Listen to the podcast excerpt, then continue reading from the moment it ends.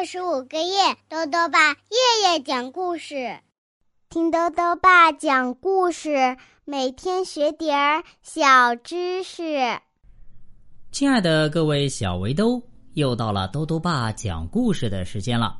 今天呢，豆豆爸继续讲《史记》故事。《史记》呢是汉朝史官司马迁花了十四年时间创作的中国第一部纪传体通史。记录了从上古传说的黄帝时代到汉武帝时期，一共三千多年的历史。《史记》当中啊有很多有趣的小故事。今天呢要讲的是第八个故事——绝地见母，由华明月、林明子、王丽丽改写，江苏少年儿童出版社出版。东周时期啊，有一个诸侯国的国君，他挖了一条地道去见他的母亲。他为什么要这么做呢？一起来听故事吧。绝地见母。东周时期有一个诸侯国叫郑国，郑国的国君呢是郑武公，他的妻子叫武姜，生了两个儿子，大儿子呢叫武生，小儿子叫叔段。武姜呢一直觉得小儿子叔段啊嘴巴甜，乖巧有出息。她非常讨厌大儿子寤生，所以啊，一直劝丈夫把王位呢传给叔段。但是依照当时的规矩，王位是传大的不传小的，所以呢，郑武公生病去世之后，武姜只好眼睁睁的看着大儿子寤生即位。大儿子寤生呢，就是郑庄公。郑庄公一上台啊，母亲武姜就胁迫他说。要他把郑国的京邑封给叔段，并且称叔段为太叔。京邑呢是当时郑国一个非常繁华的都城，人口众多，经济发展啊甚至超过了郑国的都城。郑庄公明明知道这样做不妥当，但是碍于母亲情面，就把京邑啊封赏给了叔段。而叔段呢，从小就听妈妈说，这王位本是他的。久而久之啊，就产生了一种错觉，好像哥哥是抢了他的王位一样。愤愤不平的叔段来到封地之后，就立刻开始招兵买马、锻造兵器，准备找个时机向郑庄公发动袭击。母亲武姜也经常对小儿子说：“你要静待时机，只要你发动进攻，我就在郑国的都城策应你，同时。”你也可以在国君那里安插你信任的人，为你提供有用的情报。叔段为了谋反，紧锣密鼓的筹备了二十年，而郑庄公呢，也就装聋作哑了二十年。在这二十年里啊，凡是进谏说要防范叔段的大臣，都被郑庄公以挑唆我兄弟不和的罪名给赶了出去。但实际上啊。郑庄公这么做是为了麻痹叔段，所以呢，直到叔段起兵，他都不懂自己周围很多高级将领其实都是郑庄公的人。战局很快就倒向了一边母亲武姜的策应根本不起作用，叔段很快就大败而逃，而郑庄公的军队呢乘胜追击，叔段先是逃回了封地京邑，结果没有守住。又继续逃，逃到了燕地，同样呢也守不住，身边的将士是越来越少，绝望的叔段又逃到了只有一百个人家的小城共城，最后啊在那里自杀了。叔段谋反平息之后，郑庄公手下的士兵从叔段身上搜出了武姜写给叔段的谋反信，郑庄公读后悲愤不已，他对大臣说。我与叔段是一母所生，我并没有亏待叔段，但母亲却这样设计害我。其实说到底呀，叔段也是他害死的，一样是儿子，母亲为什么偏袒叔段呢？于是他下令把母亲武姜送到了偏远小城郢城给监管了起来，同时当着许多王公大臣的面儿恨恨的发誓说。我与母亲武姜势不两立，不到黄泉，我们绝不相见。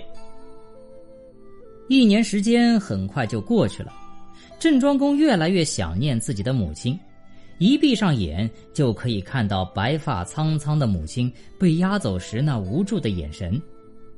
武姜到达羁押地影城之后呢，也多次托人捎书信来，表示真心悔罪，希望能够得到大儿子的原谅。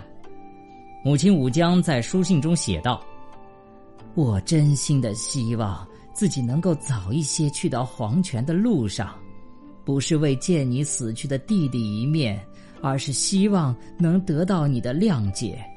想到你发的重视，我感到万箭穿心。”但是，我并不因此而恨你。我觉得，这是我罪有应得。郑庄公既想去看母亲，但是又不能违背誓言，就整天闷闷不乐。这一天呢，郑国大臣颍考叔来找郑庄公商量国事，郑庄公呢就留他吃饭。在宴席之间，颍考叔不断的把最美味的食物。夹到一只空盘子里，郑庄公感到很奇怪，颍考叔就恳求说：“大王，您赏赐的这些美味佳肴都是我的老母亲没吃过的，臣斗胆请求，让我带回去给老母亲吃吧。”郑庄公听了这话，大为感叹，说：“哎呀，你这样的孝心我也有啊，可是呢，我发了毒誓。”再也不能随便去见母亲了。颍考叔一听，就坐直身子说：“既不违背誓言，又能见到母亲，这有何难呢？”颍考叔启发郑庄公说：“这黄泉不就是地下吗？咱们只要挖个地道，在地下盖几所房子，让太夫人住进去。您到地下见她，不就？”不违背誓言了吗？于是呢，郑庄公就让颍考叔去办这件事儿。颍考叔在地下造好房屋之后，就先把武姜接到这儿来，然后呢，郑庄公也到了。郑庄公见了母亲，跪在地上说：“孩儿不孝，请母亲原谅。”见此情景，武姜是又后悔又愧疚。他上前几步，和儿子抱头痛哭，从前的母子隔阂一扫而光。接着呢，郑庄公又把母亲接回了宫中。绝地见母的故事表明，只要孝心还在，隔阂的消除办法都是可以变通的。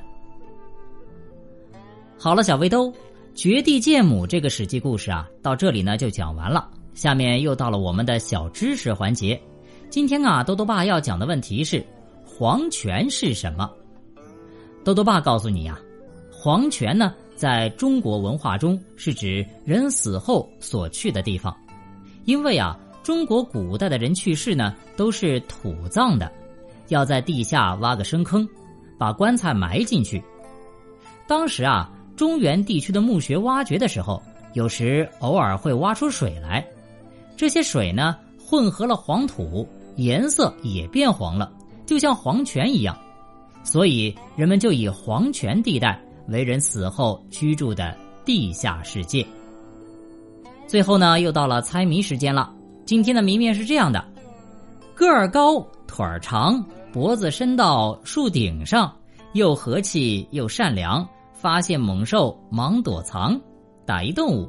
再说一遍：个儿高，腿儿长。脖子伸到树顶上，又和气又善良，发现猛兽忙躲藏。打一动物，你猜到了吗？如果想要告诉兜兜爸，就到微信里来留言吧。要记得兜兜爸的公众号哦，查询“兜兜爸讲故事”这六个字就能找到了。好了，我们明天再见。